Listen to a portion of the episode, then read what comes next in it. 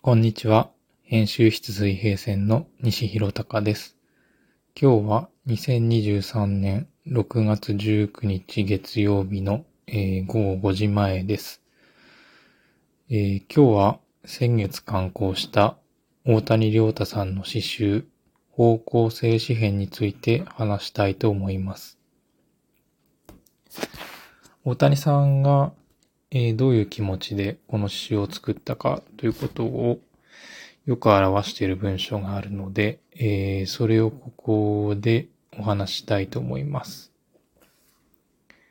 えー、現代史手帳という雑誌の2021年2月号に、大谷さんが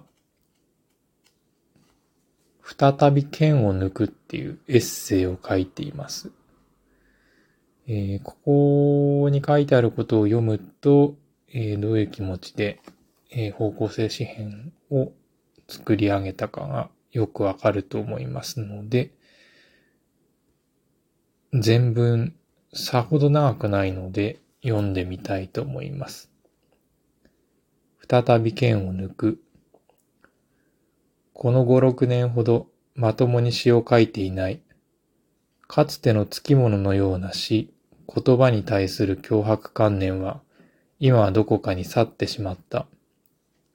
詩を書けないことが詩人にとって不幸だとは思わないが、しかし幸福だとも感じられない。何かふわふわした夢の中にいるような時期がずっと続いている。悪夢ならば覚めてほしいが、果たしてこの夢は悪夢か、判別はつかない。言葉の躍動を感じられなくなった。以前、生き生きと感じていたあのリズム。口をついて出てきたリズムが今枯れてしまっている。私は砂の浜辺のようなところに座りながら、もっと別の波に耳を澄ませる。世界の呼吸とでも言ったようなもの。これは私の生を有する大きな波動の感覚だ。私のせいに波動が来る。次に来るのは大きな波か。引いていく波か。波は来ないのか。暴漠とした自分を立然とさせる世界の端っこに立ちながら、この波を感じていることは結構苦痛であり、同時に私を言葉から遠ざけてゆく。この波動の前で私の言葉に意味などあるのだろうか。これまでとは異なる、より高次の世界を語る言葉が欲しい。そうでなければ私に語る資格などあろうか。自己を試されているようであり、自然、ペンは動かなくなった。私は寡黙にならざるを得なかった。現実の生活において、私は労働者であり、一家庭の父親だった。その日その日を暮らすことにアクセクしていた。仕事を終えて息を切らせて保育園に向かう夕方、暮れた冬空を見上げながら自転車を漕ぐ。もうすぐ4歳になる子供を後部座席に乗せて今夜の飯のことを考える。昔ならばこんなことさえ死にかけたはずだ。なぜ自分は今これを死にかかないのか。気持ちの問題だった。私はうんざりしていた。こんな人生から私は逃げ出したかった。いや、毎日逃げ出したいし、それをこらえるので必死だ。私は自身の生活を、妻を、子供を愛している。それなのに空虚を感じている。この矛盾。あの波動に俺はいつかさらわれるかもしれない。不安だった。だが、半分くらいのところで、自分はそれ、さらわれることを望んでもいるのだろう。先が見えないから不安なのか、委ねることが不安なのか。しかし、お前はもう委ねるこ、委ねると決めたのではないのか。言葉が役に立たなくなって初めて見えた世界がある。かつて共に戦った仲間たちへ、俺はまだここにいるよ。虎視眈々と獲物を狙っている。ただ、もう昔みたいなリズムが見えないんだ。大人になってしまったのかな。焦るけれど、ここでやっていくしかないと感じている。朝がまた光り輝くとき、私は再び剣を抜くだろう。この俺だけに更新された世界をあんたたちに見せようと思っている。今はただ夜明けをひたすら待ち望む。再び剣を抜くというエッセイです。2021年2月の現代史手帳に発表されたもの。えー、今読んで、えー、聞いていただいたものを、えー、聞くとわかると思うんですが、こういう気持ちの中で、再び剣を抜いて作り上げたのが方向性紙編ということになります。えー、方向性紙編の詩は編集室水平線のウェブサイトで一部公開していますので、えー、誰でも読むことができます。えー、ただ、えー、そこで読めるのは、最初の、えー、数編ですね。だけになりますので、え、ちょっと、二つほどですね、そこで読めない詩を朗読してみたいと思います。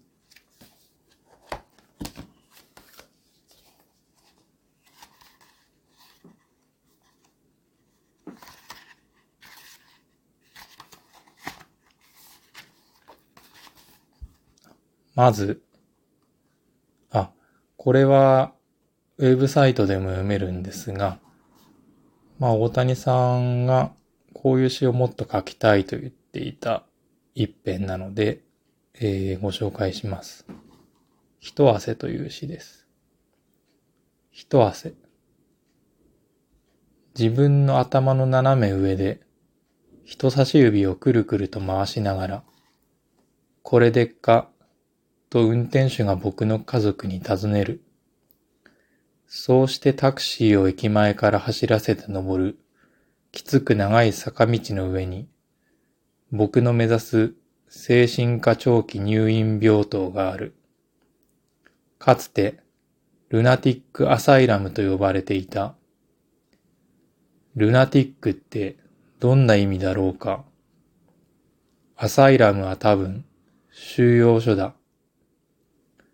一時期僕が上の子を通わせていた朝鮮初級学校もとてもきつい勾配の上にあった。子供と歩いてその坂を登り詰めた。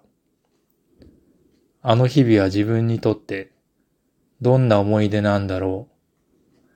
子供にとってどんな思い出になったんだろう。幼い子供たちの通う発居の前の道路に横断歩道さえ整備させないこの不思議な社会の構造って、僕はきっと差別のことを考えたくて、でももっとそれ以前の、普段人が向かうこともあまり思わない、坂道の上にあるもの一般を漠然と考えている。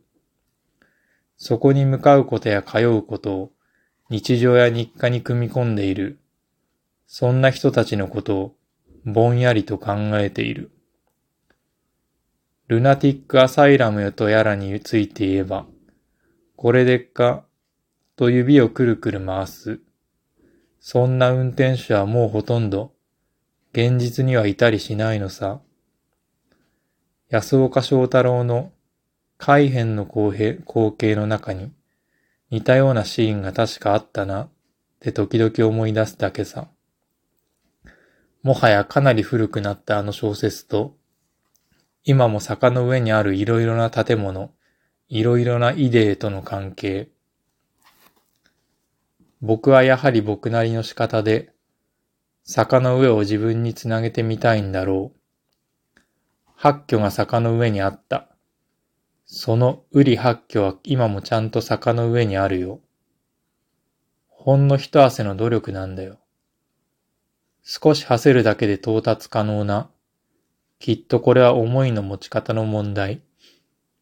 そんな努力ですらないのかもしれない。僕にとってはやはり漠然としたままの永遠に一汗の問題。ここまでですね。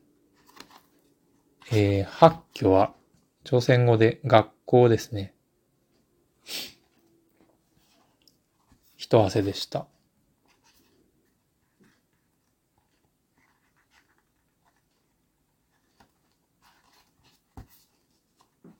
今10、11分ぐらいですね。前回1時間ぐらい喋ってて、ちょっとさすがに長いなと思ったので、えー、まあ、30分以内には終わります。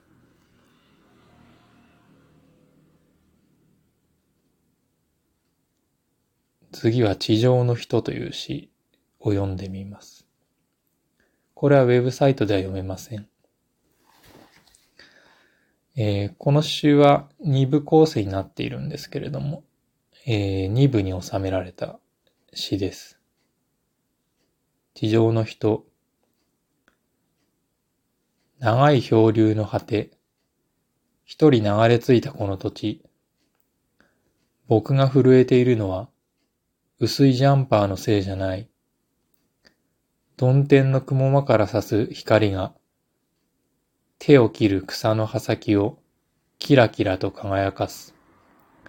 いつかの日々、白い猫だった我々。木々の梢がざわざわざわめき、君はこの原っぱで、不意に僕の手をつかむ。ぐうわめいた季節を、ただ機械のように生きる。ネクラな優しさを携え、穏やかな風がやってきたら、帰ろうと君が呼びかける。帰ろう、あの部屋へ。僕もまた君の指を握り返し、私という廃墟は、君と黙って短い家路につく。二行目。僕が震えているのは薄いジャンパーのせいじゃない。ここが好きです。この詩は、ルビー、振り仮名ですね。ルビーが非常に効果的に、効果的にというか、詩の方法の一つとして使われています。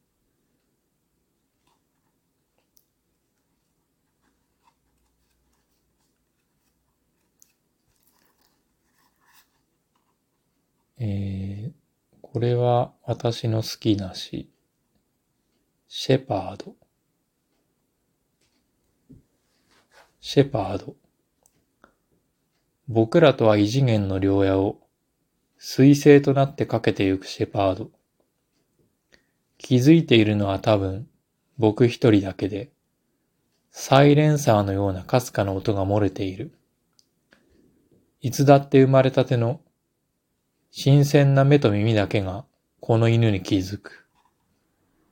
僕もなりたいと思った。水星を走ろうと思った。低くなりながら一歩を踏み出すと、体がオーラに包まれ、君さえ見えなくなる。かっこ、君から見えなくなる。徐々に加速し、さらに音速を超え超えたやがて、シェパードに並んだ。頭一つ分後ろを、僕もかけていた。あの日から、白さ以外、何も見ていない。シェパードです。今15分くらいですね。ちょっと後書きの一部も紹介したいと思います。詩集には、まあ通常後書きがないそういうことが多いんですが、えー、この詩集には後書きがついています。途中から読みます。30代を終えて40代に差し掛かったこれからも、自分はダサい恋文を書き継ぐのだろう。この4月から下の子は小学生になる。始まりの一行を書く。繰り返し繰り返し、始まりを始める。ワードに向かい続ける私に向かって、緩やかに降下してくる神様。同じような機会が再びあったとしても、同じ経験はもう起こらないだろう。何も繰り返されはしない。本当のところは、すべてが繰り返しではない。生きたという印があり、それが徐々に風化してゆく。さようなら、と手を振る。今はまだ見えない小さな者たちに当てて、そっとこの書を風感する。にわか雨が降ったり、何者にも変え難い朝があったりする。風感は、えー、手紙を閉じるという意味の風感ですね。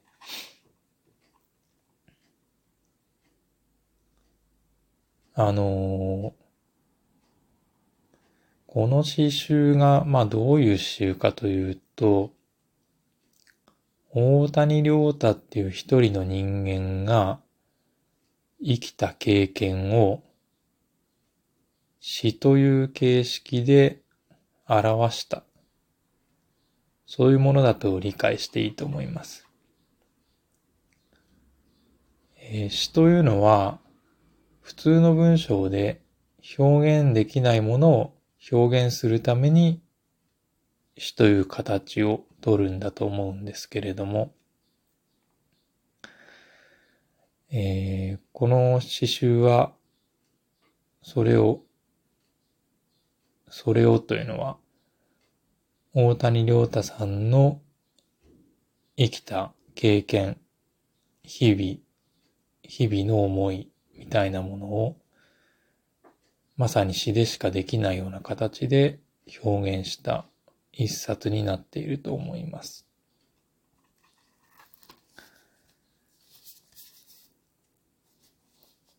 表題作の方向性詩編は、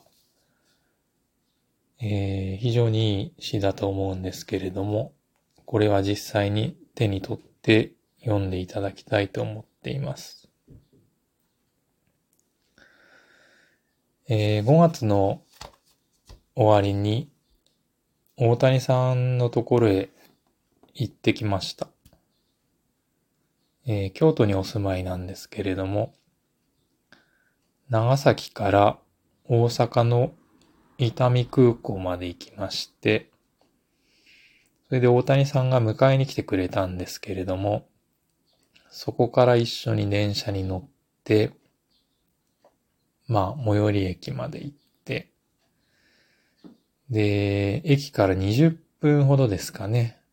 二人で小雨の中を歩いて、それで、お宅にお邪魔しました。この週の中に、コンビニのローソンっていうのが、3回か4回ぐらい出てくるんですけれども、実はその、この本に収録しようかと思って最初入れてた詩があって、それは最終的に落としたんですけれども、その中にもローソンがあって、まあ、すごいローソンが出てくるんですけど、大谷さんのお家の近くで、まあビールとか何本か買って帰ろうってことで、うん。まあ、コンビニに入ったら、まあ、それがローソンなんですよね。で、なんか、その、変な感動がありました。これが、あの詩集に、詩に出てくるローソンかっていう。あの、本当に自分のことを書いてるんですよね。うーん、大谷さんと会った時にですね、本当は、このポッドキャスト用にインタビューできないかなって思ってたんですけど、まああったら、なんかそういうことしてるの、時間がもったいないなと思って、まあ会って、話して、で、私一泊で行ったんですけれども、次の日もまた京都駅の近くの喫茶店で話して、で、そこはなんか時間制限 ?90 分だかの時間制限がある喫茶店だったので、追い出されて、それで、まだ時間があるっていうんで、まあ時間があるというか、まだ話したいっていうんで、えー、近くのマクドナルドに入りまして、で、ギリギリまで話してました。すごく会うのが久しぶりで、うん、詩の制作中に、うん、数年前にですね、一回大谷さんが長崎に来てくれて、そこで会ってるんですけれども、その後観光まで一度も会ってなくて、で、まあ電話と、それから僕は大谷さんとスカイプでやりとりをすることがあるので、まあ、スカイプで、その時は、まあ、顔が見れますけれども、ただ実際に会ってるわけではないので、久しぶりに会って、まあ、すごく嬉しかったですね。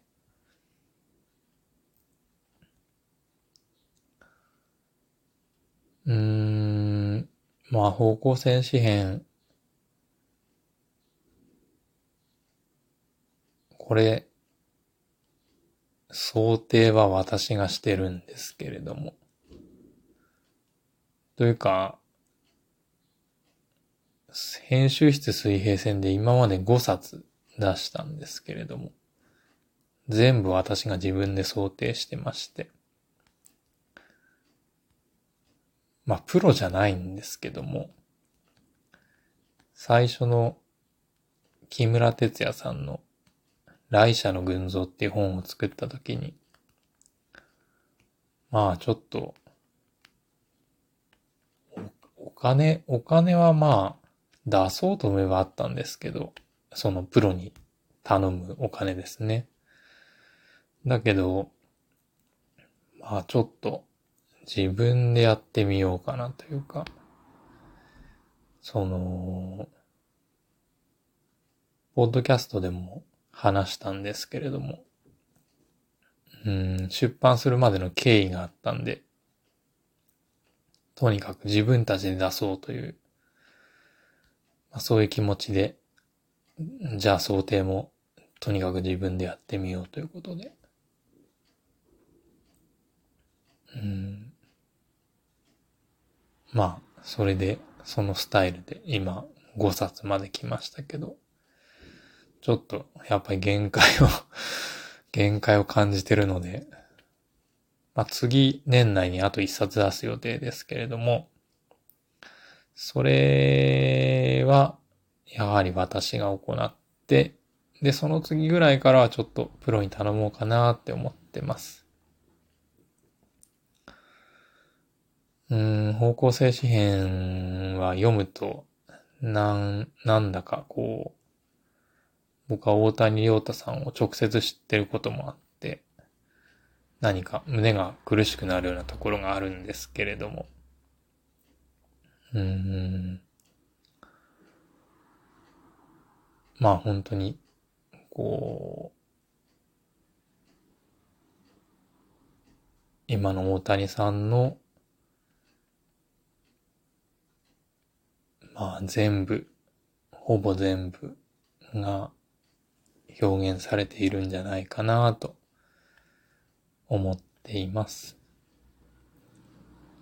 今25分喋りましたので、えー、今回はこのぐらいにして、また、